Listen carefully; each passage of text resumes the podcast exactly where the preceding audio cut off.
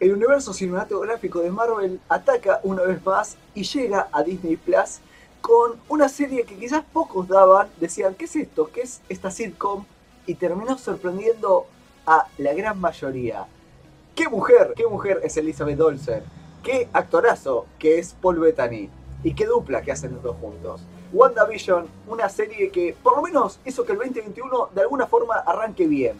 No sabemos qué nos depara este año, pero tuvimos una muy buena serie para comenzar de la mejor manera. Tinta Podcast, el lugar donde nos dedicamos a hablar del diario Tinta Nova y que nos pueden encontrar en nuestro canal de YouTube y en Spotify. Voy a saludar al equipo que hoy vamos a estar debatiendo el canal, el, el programa que tanto nos atrapó viernes tras viernes. No sé con quién arrancar, vamos con. Voy con la voz femenina, me parece que es la mejor forma. Eh, bueno, buen día, Caro, ¿cómo andás? Buenos días, Julián. Buenos días a todos. Bueno, una cortita, Caro, te quiero preguntar. Eh, si tendrías que definir brevemente, ¿qué, ¿qué fue la serie para vos? La verdad, fue un torbellino de emociones, muy fuerte. Eh, bueno, voy a empezar ahora sí saludando a los chicos, que hoy tenemos eh, varios. Bueno, primero saludar a Facu, eh, que con el que más quizás debatimos la serie a lo largo de viernes tras viernes. ¿Cómo anda Facu? Todo, todo bien, muchas gracias de nuevo por invitarme. y bueno, acá con la verdad que todavía procesando un poco el final. No, realmente no me decido, no me decido si me gustó o no me gustó. Espero que este debate y este intercambio de sensaciones me ayude a a clarificar un poco y quizás llegar a, una, conclusión interna porque, porque hasta, hasta el momento todavía no sigo procesando, como te digo. Todavía no, no, no me llego, no me termino de decidir si me pareció un final aceptable o satisfactorio o no. Para eso estamos nosotros, para a, ver si te podemos ayudar a decidirte por un lado o el otro. Saludar también a mi tocayo, vamos a saludar al otro, Julián, de, nuestro diario. ¿Cómo andas, Juli? Hola, Juli, ¿qué tal? Eh, hola, chicos. Eh, muy contento de estar de nuevo acá. Y bueno, creo que estoy también como Facu, un poco procesándolo eh, con sentimientos encontrados. Eh, seguí la serie casi día a día y, bueno, vamos a ver qué, depara este debate de hoy. Buenísimo, sí, está para mucho debate realmente. Y bueno, saludar a Rama también, el último que conforma el programa de hoy. Hola Juli, muchas gracias por invitarme de nuevo. Eh, y la verdad, como Julián y Facu, tengo sentimientos encontrados con el tema del final aunque también emocionado con, que, con lo que espera el universo cinematográfico de Marvel. Bueno, y capaz que ahora introduzcan más series. Teorías nos faltaron a lo largo de, esta serie realmente y cómo se va a conectar con el resto de los personajes. Incluso eso, yo me he quedado con las ganas de uno que otro personaje reconocido, algún superhéroe que aparezca. Finalmente no era, no era lo que esperaba, pero estoy satisfecho. Yo, si me preguntas, me voy con eso. Eh, no esperaba nada, pero me sorprendieron. Eh, así que, bueno, justamente hay una referencia a Malcolm in the Middle, que también otra de las cosas que vamos a estar hablando en el día de hoy. Si te parece, claro, si estás de acuerdo, empezamos. ¿Querés repasar la ficha técnica de esta serie? Bueno, te comento un poco. WandaVision, como ya vimos, es una miniserie de televisión estadounidense. Fue creada y guionizada por Jack Sheffer, quien la, preparó para el servicio de streaming de Disney Plus. Es la primera serie de Marvel que sale en streaming de Disney Plus, con Matt Jackman como director. Está basada en los personajes de Wanda Maximoff, de Scarlet Witch y Vision. Es propiedad de Marvel Comics y se encuentra ambientada en el universo del MCU. También tiene mucho contenido eh, compartido con las películas de esta franquicia y esta está completamente a continuación de Avengers Endgame. Eh, creo que el momento exacto que nos damos cuenta es eso, cuando vemos eh, el hospital donde reaparece gente de la nada, porque claro, pasaron cinco años desde eh, aquel momento que Thanos chaqueó para hacer desaparecer a la mitad de la, población y estamos viendo cinco, minutos, cinco años después, cuando Hulk es el responsable de hacer reaparecer a la mitad de la, de la gente que había, había desaparecido, pero pero, pero, Vision justamente no era de la partida, no era de esos que volvían porque él había muerto a manos de Thanos, pero no por culpa de, digamos, este chasquido. Eso me parece que es el gran disparador de la serie. Eh, Wanda, justamente vos decías antes, la bruja escarlata, como se la conoce en los cómics, eh, tiene que lidiar con el vacío de haber perdido su familia, haber perdido su hermano gemelo y ahora haber perdido a eh, su romance, a su prometido. Y bueno, eso es también un poco, y lo vemos en los tres primeros capítulos, que no entendemos por qué Wanda tiene una vida tan soñada, o por qué Vision está vivo si en definitiva había muerto. Bueno, esas son algunas de las cosas que más de uno creo que dijo, ¿qué está pasando acá? Hasta el cuarto capítulo que empezó un poco a esclarecerse el tema. Eh, Aparte es un capítulo muy, muy fuerte el cuarto, porque te das cuenta todo, toda la cadena de acontecimientos que llevó eh, el chasquido de Hulk, y después ves la cantidad de poder que tiene Wanda. Porque también te das cuenta que ella no solo está creando esto en su mente, sino que tiene atrapado a todo un pueblo. Sí, y aparte que no sabe que lo está haciendo. Ella no es consciente de lo poderosa que es. Eh, momentos de la serie que ustedes lo hayan disfrutado. Hay de todo y hay comedia, drama, hay momentos eh, muy hilarantes, vamos a decirlo, o muy absurdos, así que yo creo que es para todos los gustos. Eh, hablo de debate entre todos los chicos. ¿Cuál fue el mejor momento?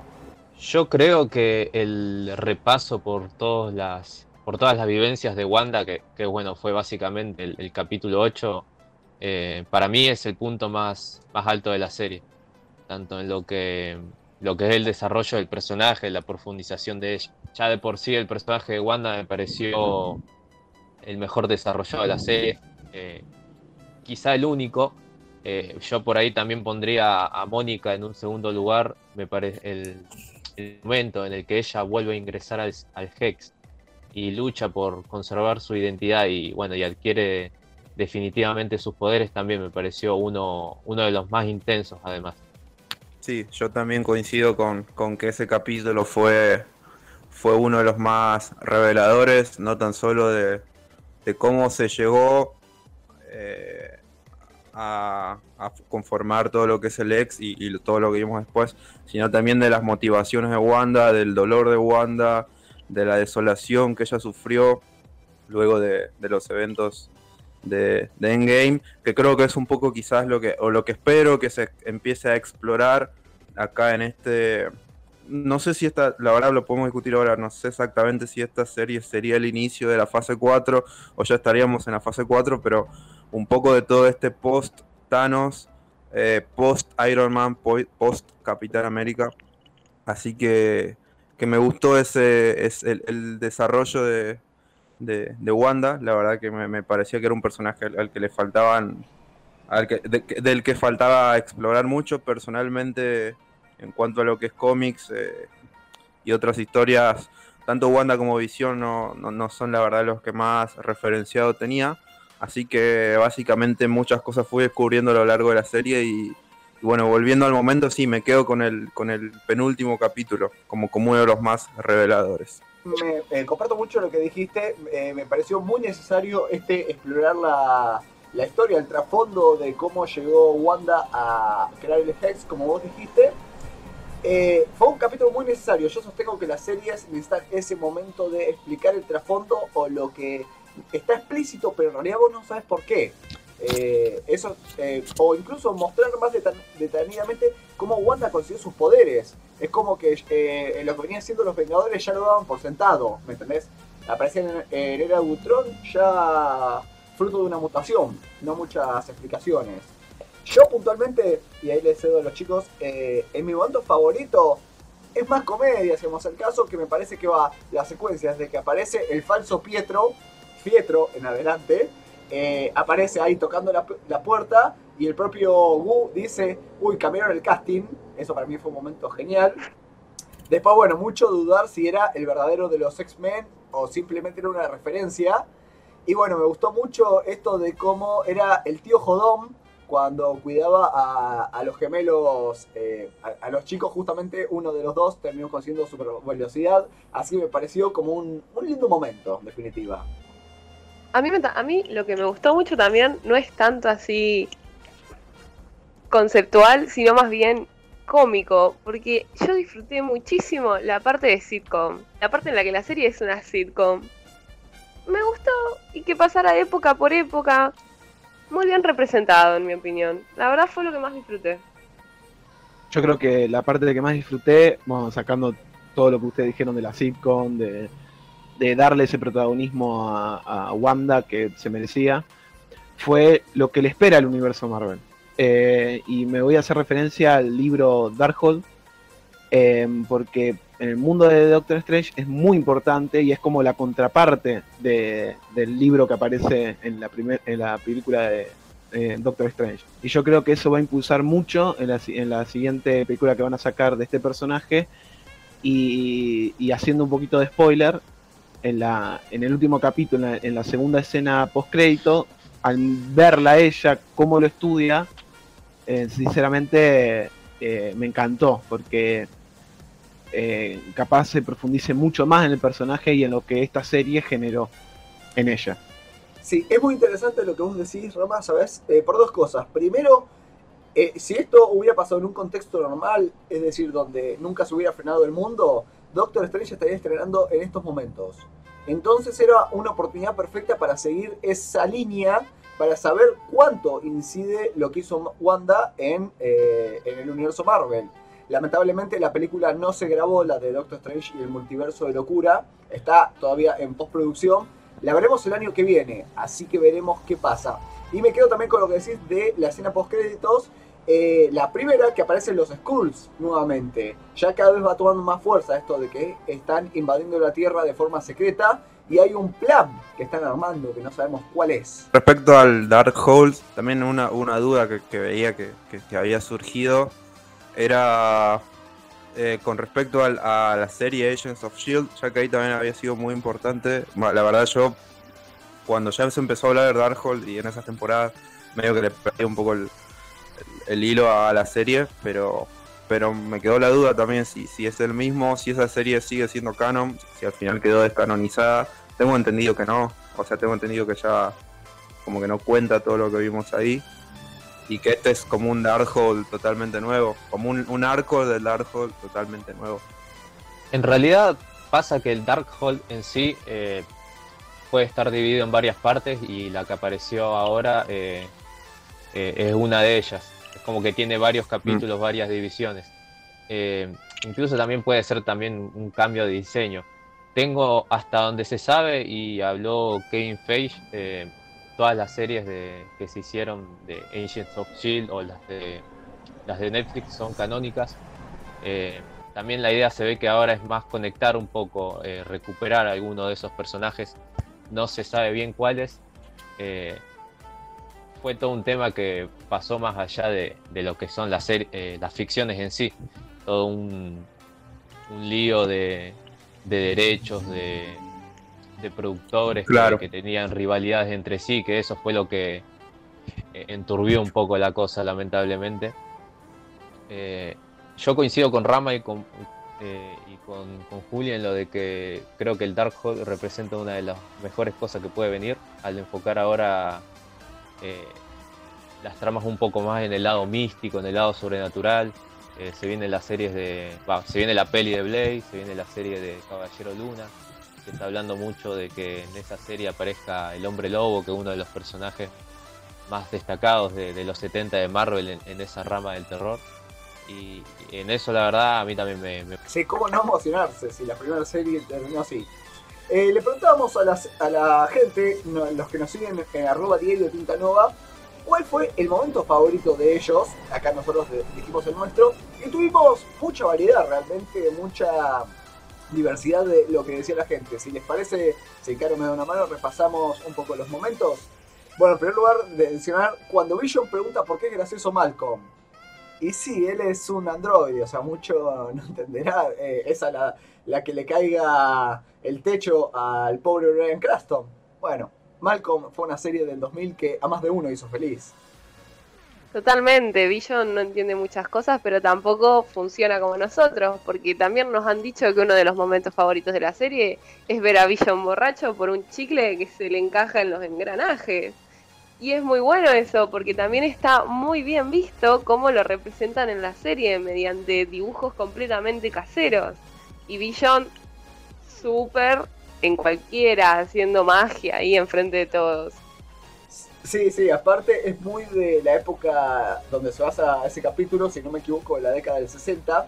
que se complementaba mucho con dibujos, porque el presupuesto no permitía hacer una imagen más real. Entonces, bueno, mostramos los engranajes y dónde está el chicle. Bueno, lo dibujamos. Totalmente. Otra también, muy variada, es cuando muestran el descontrol de los poderes de Wanda eh, cuando se encuentra embarazada. Porque en vez de tener un descontrol hormonal, ella tenía un descontrol de poderes. Muy, muy hechizada, sentí eso. Eh, muy bien, viste, de, eh, pero sí, está, está bueno y fue también como esa típica sitcom, ¿sabes? Cuando risas de fondo. Es, muy, de, de, sitcom de esa época. Sí, además, bueno, con, esta evolución que iban década por década y basándose en distintas series, también otro de los momentos que, que nos han destacado es cuando cuando hablan como una especie de documental, como un falso vivo rompiendo la cuarta pared. Eh, si no me equivoco, es medio un homenaje a Modern Family, que tienen en ese, formato de, mostrar la serie en su vida cotidiana, pero a la vez ellos eh, en off eh, relatando alguna sensación o algo que, estén pensando con respecto a algo que sucede en, ese momento. fue, fue muy interesante también ese episodio y bueno, es una de las cosas que también nos, marcaron. Sí, aparte cuando, cuando se les para el auto y Vision se pone a hablarle a la cámara, y después dice, ¿por qué estoy haciendo esto? Y se saca el corbatorio y se va. Para mí es algo genial. Después tenemos momentos un poco más emocionantes. Por ejemplo, mucha gente nos recordó el momento en que Agnes revela ser Agatha Agnes. Que eso marcó un momento, un antes y un después en la serie. Porque no solo revela su identidad, sino su plan inicial. Y a través de una canción. ¿Qué mejor que hacerlo? Increíble.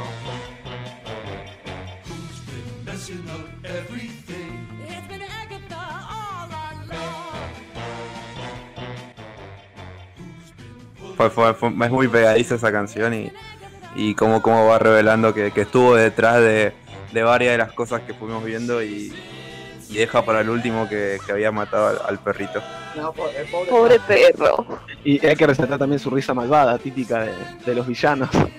Sí, sí. sí fue, fue, un momento muy eh, revelador y a la vez también, también bastante cómico y, y bastante gracioso. Qué increíble personaje, Agatha. Yo creo que es uno de los favoritos del público.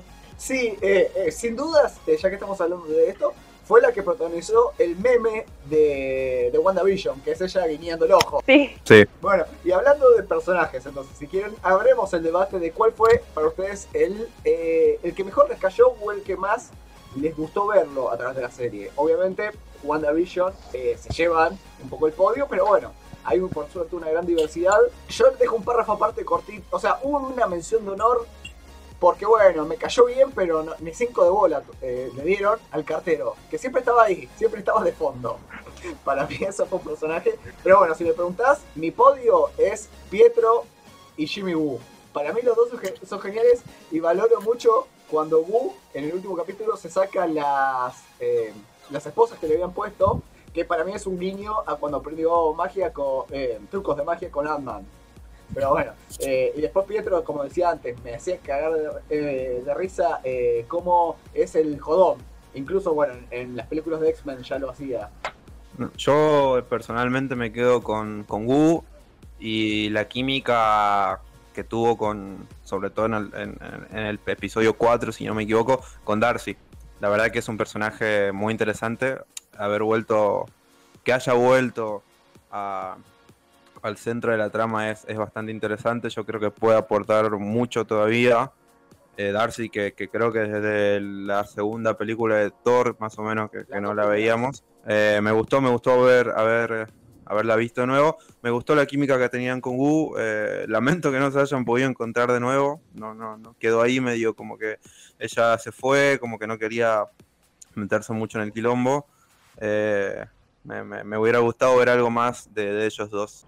Yo resalto a todas las mujeres, empezando por Wanda, que tuvo un desarrollo que se merecía, seguido por Darcy, que decodificó todos los códigos de la CIA y descubrió todos los planes secretos, y Mónica, que Mónica apareció en el hospital después de cinco años de desaparecida y se fue a laburar.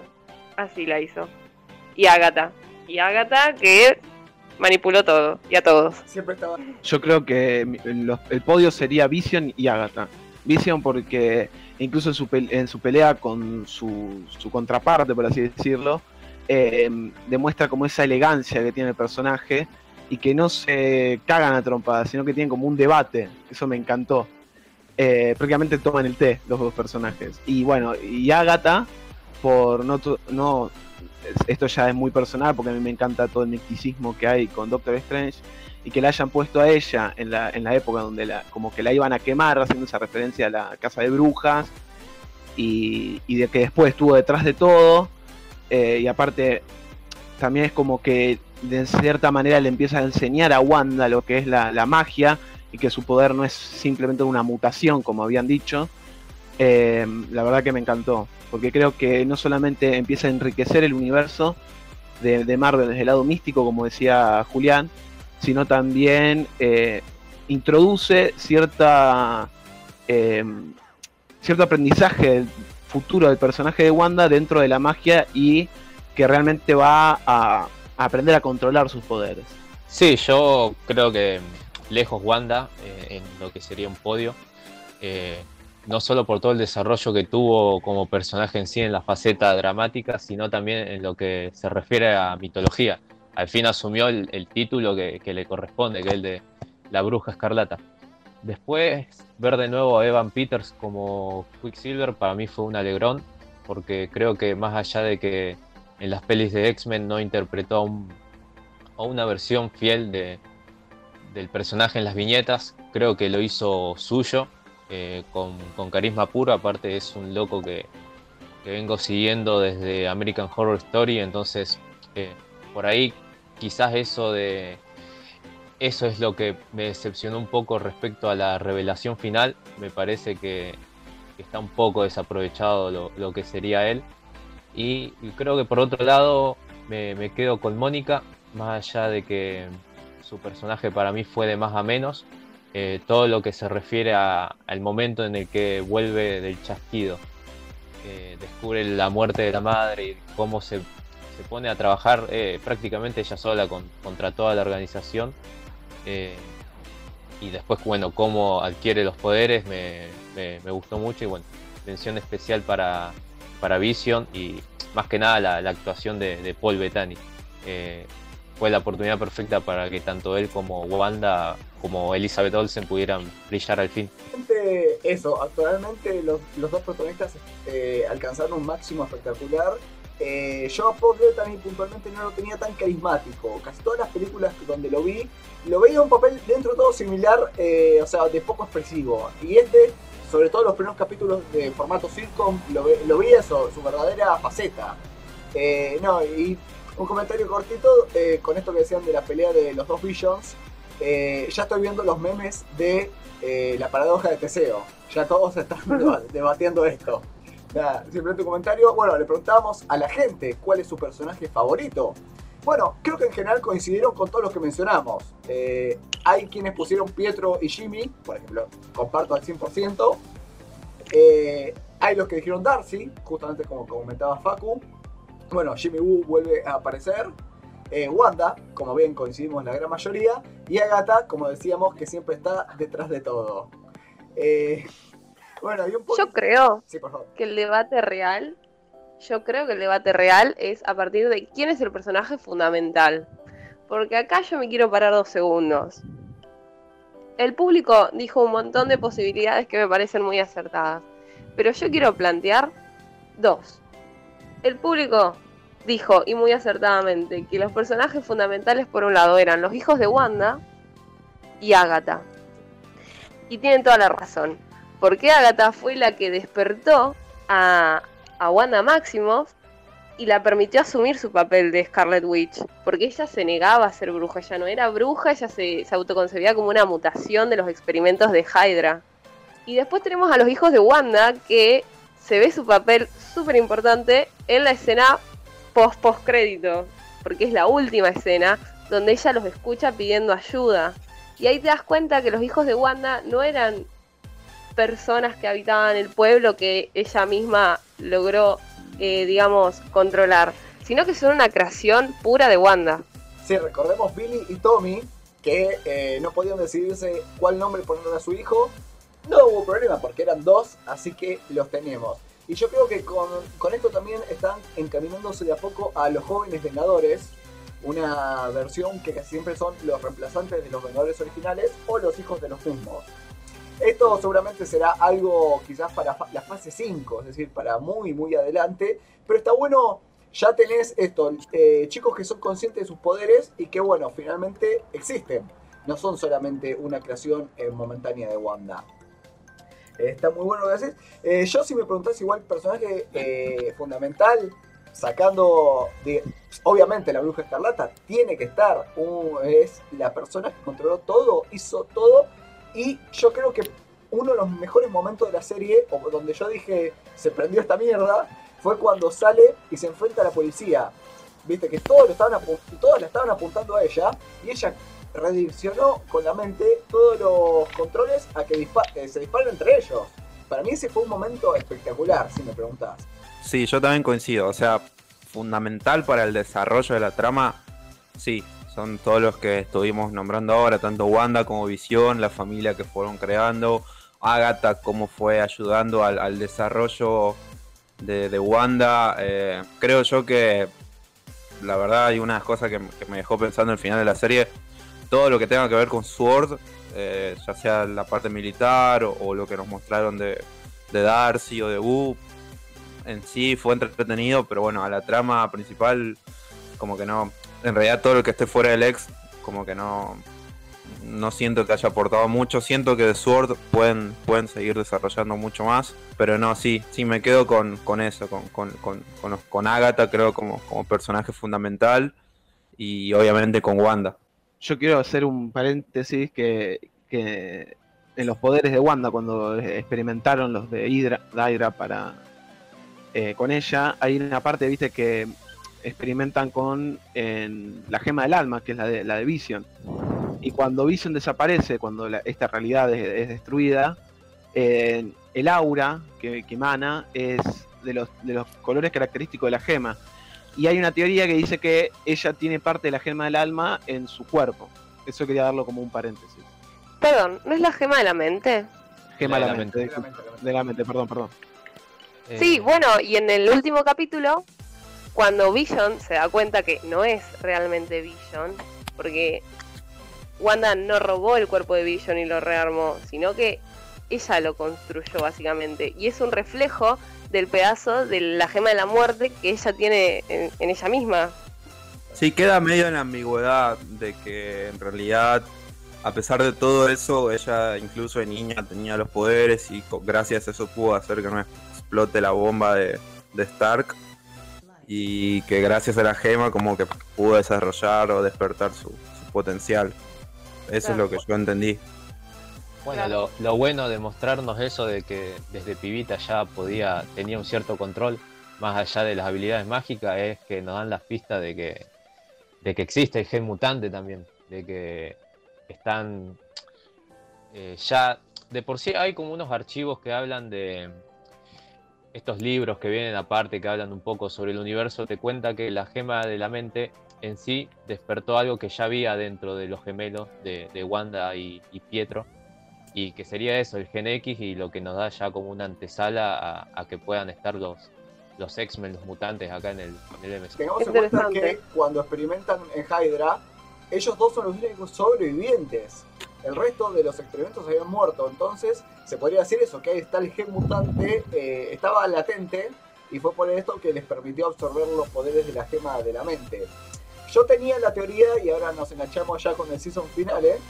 Eh, tenía, viste, quería convencerme a mí mismo que habría alguna referencia directa a Magneto, que recordemos, en los cómics es el padre original de Wanda y de Pietro. desde hace ya cerca de 8 años se modificaron los orígenes en los cómics para que vayan acorde al universo cinematográfico de Marvel, donde ellos son algo parecido a lo que vemos en el cine. Son eh, gemelos que, eh, de padres normales, pero que eh, por una serie de experimentos terminaron absorbiendo sus poderes. Bueno, quizás si en algún futuro presentan formalmente a los X-Men, puede haber alguna referencia a la relación con Magneto o incluso podría ser el verdadero padre y de que los que habían muerto eran los adoptivos. Se puede soñar. Sí, bueno, ya si, si nos vamos a meter con, todo lo que son, las teorías locas que, salieron, la verdad que tenemos tenemos para rato. Yo también pensé mucho de Gen Mutante, de Magneto, del multiverso. Hasta, hasta último momento esperé alguna algo sobre, no sé, sobre Doctor Strange, que solo hubo como una pequeña referencia al hechicero supremo. Eh, creo que en, cierta medida todos los, fans nos fuimos alimentando de, estas teorías, eh, incluso creando nosotros nuestra propia, nuestra propia visión, sí, interpretación, visión de, cómo podría llegar a pasar. Y bueno, el final quedó como. Fue un muy buen final, creo, pero que no tuvo prácticamente nada que ver con, todo lo que fuimos imaginando. Yo creo que fue un final muy digno. Muy digno porque Wanda pudo llegar a, al, máximo de sus poderes y pudo incluso aprender el origen. Por eso se la ve leyendo el, el Dark Horse. ¿Cómo es? Darkhold. Darkhold. Darkhold. Caballo negro. O decirle el libro de los condenados que, y ya está. claro, el libro de los condenados y al mismo tiempo se la ve incluso relajada porque ya se como se divide de sí misma y se la ve tomándose un té tranquila en la puerta de la casa y se la ve estudiando sus poderes y hasta dónde puede alcanzar su máximo potencial para recuperarlo a Vision, para recuperar a sus hijos. Un final muy digno.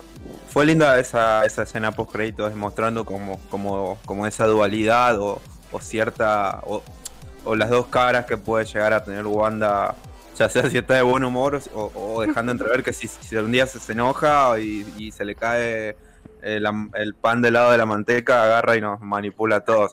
Fue, fue muy lindo, vi varias teorías también sobre dónde estaría, algunos dicen que es Sokovia, otros dicen que Villa Gesell, que fue a buscarlo a Magneto, pero, pero también en Wakanda, en Wakanda sí, pueden ser muchos lugares. Eh, un poco también lo vi que hacían como una comparación con Thanos, que después de, Infinity Wars se fue también como, como un lugar aislado a, vivir tranquilo fuera de los, de los problemas. Pero bueno, no, yo volviendo al tema de las teorías, creo que, la verdad que nos ilusionamos demasiado. De todas formas, me gustó el, final, me pareció bastante digno, sobre todo para el personaje de Wanda. Quedó, creo que quedan volando algunas cositas, como qué pasó con, con White Vision sería, eh, que bueno, ahora quedó como el cuerpo de visión, con cierta conciencia de visión, pero estará volando por ahí. Y particularmente esperaba mucho más, no sé si de desarrollo o explicación o algo sobre el Pietro, el falso Pietro que ahora, la verdad que, no me convenció mucho lo que, lo que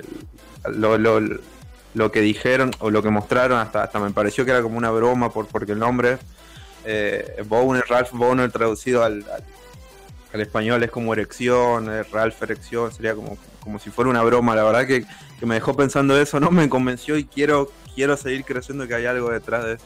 Sí, con esto que decís de las teorías, voy a decir que Marvel junto con Disney jugaron muy bien sus cartas en un montón de cosas. Porque recordemos que veníamos de que en Disney Plus nos sorprendieron con la gran escena, el gran cameo de, eh, de Mandalorian. Entonces nosotros dijimos, bueno, Disney va a redoblar la apuesta, va a seguir esa línea. Y todos especulamos con un cameo que el propio Paul Bettany nos aumentó más todavía diciendo un actor legendario. Claro, nosotros todos imaginamos eh, de todo. Eh, podríamos enumerar la cantidad que se nos pasaron por la mente y terminó siendo Paul Bettany él mismo haciendo de White Vision. Bueno, nos jodió como el mejor. Después también... Sí yo, sí, yo creo que se le fue un poco las manos. Creo que fue en primer lugar Elizabeth Olsen la que, la que le preguntaron sobre el final y, y dio a entender que, o lo comparaba mucho con Mandalorian, con que el final iba a ser muy revelador y que iban a aparecer, eh, a revelarse nuevos personajes quizás al mismo estilo o a la misma altura del, cameo de Luke Skywalker en Mandalorian. Tal cual. Paul Bettany después sumó el hype diciendo que era un actor muy icónico con el que él siempre le había gustado trabajar. Pero esta misma semana creo que fue donde él volvió a decir que se dio cuenta de todo lo que había generado y dijo que no, que en realidad era una broma. Que, él se refería, era una autorreferencia él mismo. Y bueno, ahí todos quedamos como. Bueno, era muy humilde el Paul. No, pero, o sea, la, cantidad de teorías que se, que se armaron con eso, o sea, todos nos pusimos a ver con qué actor trabajó y con cuál no trabajó Paul Bettany, para, porque supuestamente era un actor con el que nunca había trabajado, pero siempre quiso trabajar y, se armaron eh, como un esquema ahí de unas líneas un, temporales, no sé, de, de, quién podría ser y bueno, al final quedamos ahí. Y bueno, ya que decís teorías, todo Twitter cada viernes hacía tendencia a una palabra en particular. A un personaje. No, no, no la, no la nombremos. No, no, la palabra con, con, M, con M, sí, tenemos, que, tenemos que decirlo. No. Todos los viernes se decía Mephisto. Esa era la palabra. Todos creíamos que el diablo himself iba a aparecer un momento y lo que especulábamos, a ser un actor conocido el que iba a interpretarlo. Porque decíamos, esto tiene que ser el diablo, no hay otra explicación. O incluso decíamos, bueno, eh, apareció acá Agatha como la villana. Bueno, quizás es el marido que también mencionó en un momento. Capaz, viste, como que queríamos creer que iba a aparecer próximamente y no. Nos quedamos, en eso sí quizás nos quedamos con las ganas. Sí, ahí sí, se habló de todo, se habló del cartero, se habló del conejo de Agatha, eh, se habló de los hijos, de los hijos que en realidad como, como que son parte del alma de Mephisto.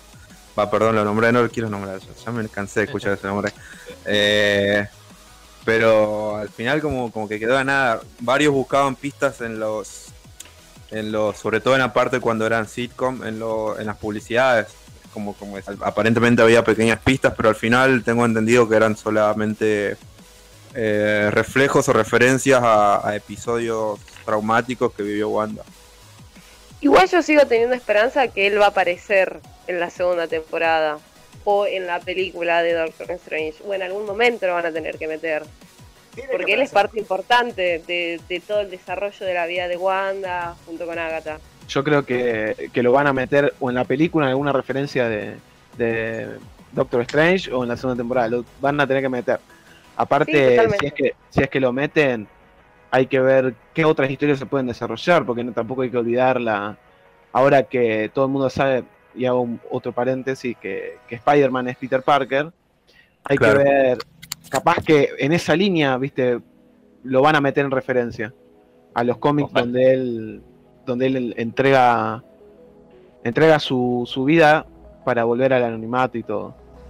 Eh, muy, muy buena. Ojalá que no. No lo pensé así. Pero sí, como dijiste, eh, como esto es una serie, va a tener una segunda temporada. Y aparte, toda película de superhéroes se piensa siempre para una continuación. Así que sí, debería, tenemos que guardar toda nuestra esperanza, todo nuestro hype que quedó dando vueltas para el futuro. Y bueno, eh, también un poco yo creo que lo tenemos que dejar para las series que siguen de, de Marvel, que eso ya vamos a estar hablando en un segundo. Eh, repasando un poquito lo que nos dijo la gente en las redes sociales, las teorías que no están mal, no, no, se no fueron una locura, nos decían, Wanda se rinde contra Agatha. Sí, de cierta forma se podría interpretar que pasó en un momento en, el final. Eh, bueno, Wanda expande todavía más los límites de su mundo. Sí y no, los achica en definitiva para después que desaparezcan totalmente. Algo que también quedó en duda es si Agatha recupera los poderes con la desaparición del Hex, eh, con esto de las runas. Que bueno, eso no sé. Es un final abierto, es un final muy abierto porque Wanda la condena. Claro, yo entendí que. Sí, yo entendí que ella sola queda como Agnes, supongo, y todo Westview continúa con su vida normal antes de, de Wanda. Claro, entonces si Agatha puede permanecer con esa inconsciencia de no saber quién es, te da la posibilidad de que vuelva Vision, de que vuelvan los hijos. Es un final abierto. Y el otro debate fue Agatha y White Vision contra la familia de Wanda y el equipo de Mónica.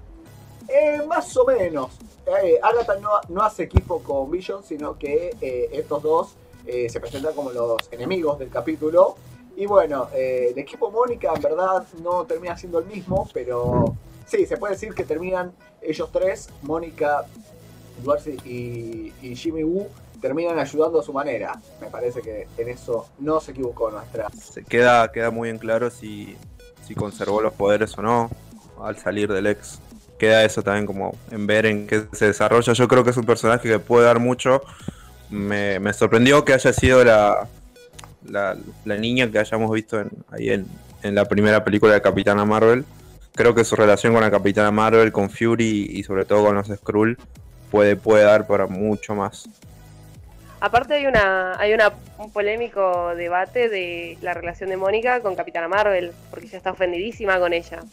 Y Claro. ver cómo vuelve a formar un equipo, cómo Bueno. van a trabajar con esto. Ya que mencionás Capitán Marvel, me quedó, vos sabés, eh, un- como una especie de agujero de guion. Cómo la gente, entre, entre comillas, normal, sabía tanto de lo que pasó en Los Vengadores. Porque te quiero decir, la batalla de Wakanda, donde muere Vision dos veces, ¿cómo se enteró la gente, me entendés, que esto pasó? Eso es también una gran... O incluso yo pensé que Wanda se mantenía en el anonimato, que nadie sabía que ella era una vengadora, como que no, no hizo público esto. O que incluso esto, con el tema de eh, lo que pasó en Civil War, que ella quedó, digamos, a escondidas con Vision, pensé también eso, que iban a mantenerse un anonimato y que ella se mantenía como un criminal incluso. Eh, pero bueno, va a Sword eh, lo más bien, si se quiere, hasta que eh, hace todo lo que hace. Sí, son cosas por ahí que, que no, que no quedan del todo claras. Yo tampoco también me quedaba pensando que todo WandaVision ocurriría casi paralelamente con Spider-Man Far From Home, supongo, porque un, un tiempito después del chasquido de, de Hulk. Luego Pero- del funeral de Tony y todo, sí. Sí, será ahí, la verdad que serán con semanas de diferencia. Y la verdad ahora no me estaría acordando si al final quedó en la nada o quedó ahí abierto lo del supuesto ingeniero especialista en astrofísica o no recuerdo exactamente en qué, que, que era el contacto de Mónica. Muy buena pregunta. También quedaría. ¿Mm? No Que con, con eso se especuló mucho, todo el mundo esperaba, no sé, desde, desde alguien relacionado a Stark o, o Hank Pym o incluso Sí, eh, Ron- con, Ron los cuatro- Richards. con Reed Richards. La verdad que se habló de, de todo, pero al final como Sí. que no, no creo que quedó no- nada, no, no recuerdo que hayan, hayan resuelto esa parte. Sí, deberíamos decirle al señor Marvel que venga y aclare dos, tres cosas. Sí, a los hermanos rusos o a Kevin Feige. Eh, si les parece, chicos, a modo de ya ir cerrando, eh, comentamos datos curiosos dentro de esta linda serie que tuvimos y que estuvimos analizando.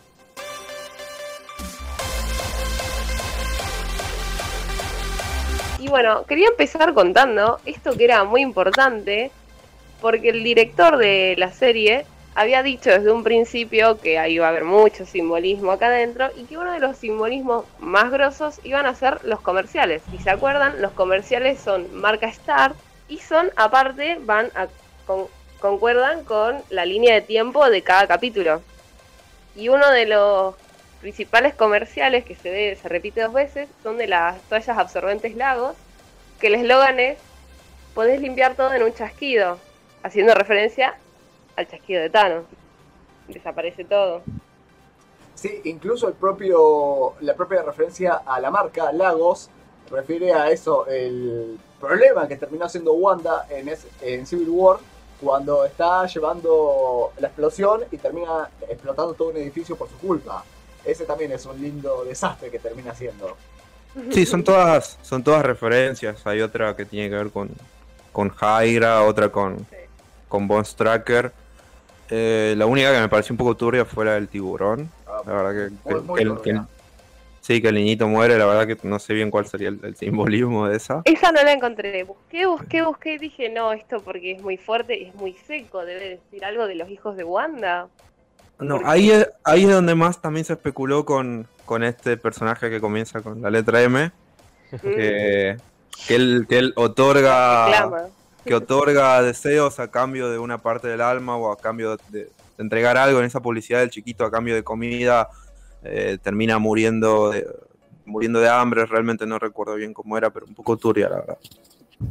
Sí, aprovechamos y decimos que, eh, bueno, los efectos especiales utilizados en cada época eh, son originales. Se trató de mantener la esencia de la década de 50, 60, 70, 80, 90 y 2000.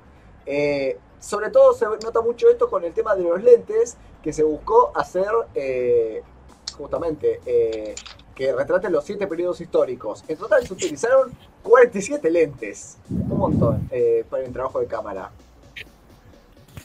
La verdad que a mí me gustaban mucho los efectos, eh, por más que era para televisión y no siempre va a ser, va a ser, eh, va a tener la misma calidad que, que en los efectos CGI de cine.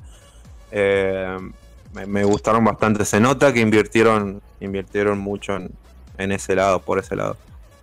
Sí, creo que en lo que respe- respecta a recreación de las distintas épocas fue una de las mejores cosas de la serie. Yo quería mencionar lo de Paul Bettany, que incluso me resulta fascinante a veces recordar que el tipo arrancó siendo la voz de, de Jarvis, que en las pelis de Iron Man lo, adaptaban como una inteligencia artificial. Y, y bueno, y pasó a ser el, el Vision una vez que Ultron creó el cuerpo. Eh, que incluso lo mencionan en, en ese último diálogo de, de Visión con, con Wanda, que al principio era una voz sin cuerpo. Eh, y cómo te un iban cuerpo tirando sin pistas. humanidad, sí. Sí, sí, cómo iba haciendo esa, esa evolución, iba nombrando su, su- su evolución. Eh, la verdad, eh, la, creo que fue totalmente inesperado incluso para Paul Bettany el hecho de, de que terminara siendo después ese personaje, porque no hay ningún antecedente así en los cómics. Eh, en los cómics Jarvis es, es un mayordomo a lo Alfred, que, bueno, que es el que aparece en la serie de, de Agente Carter.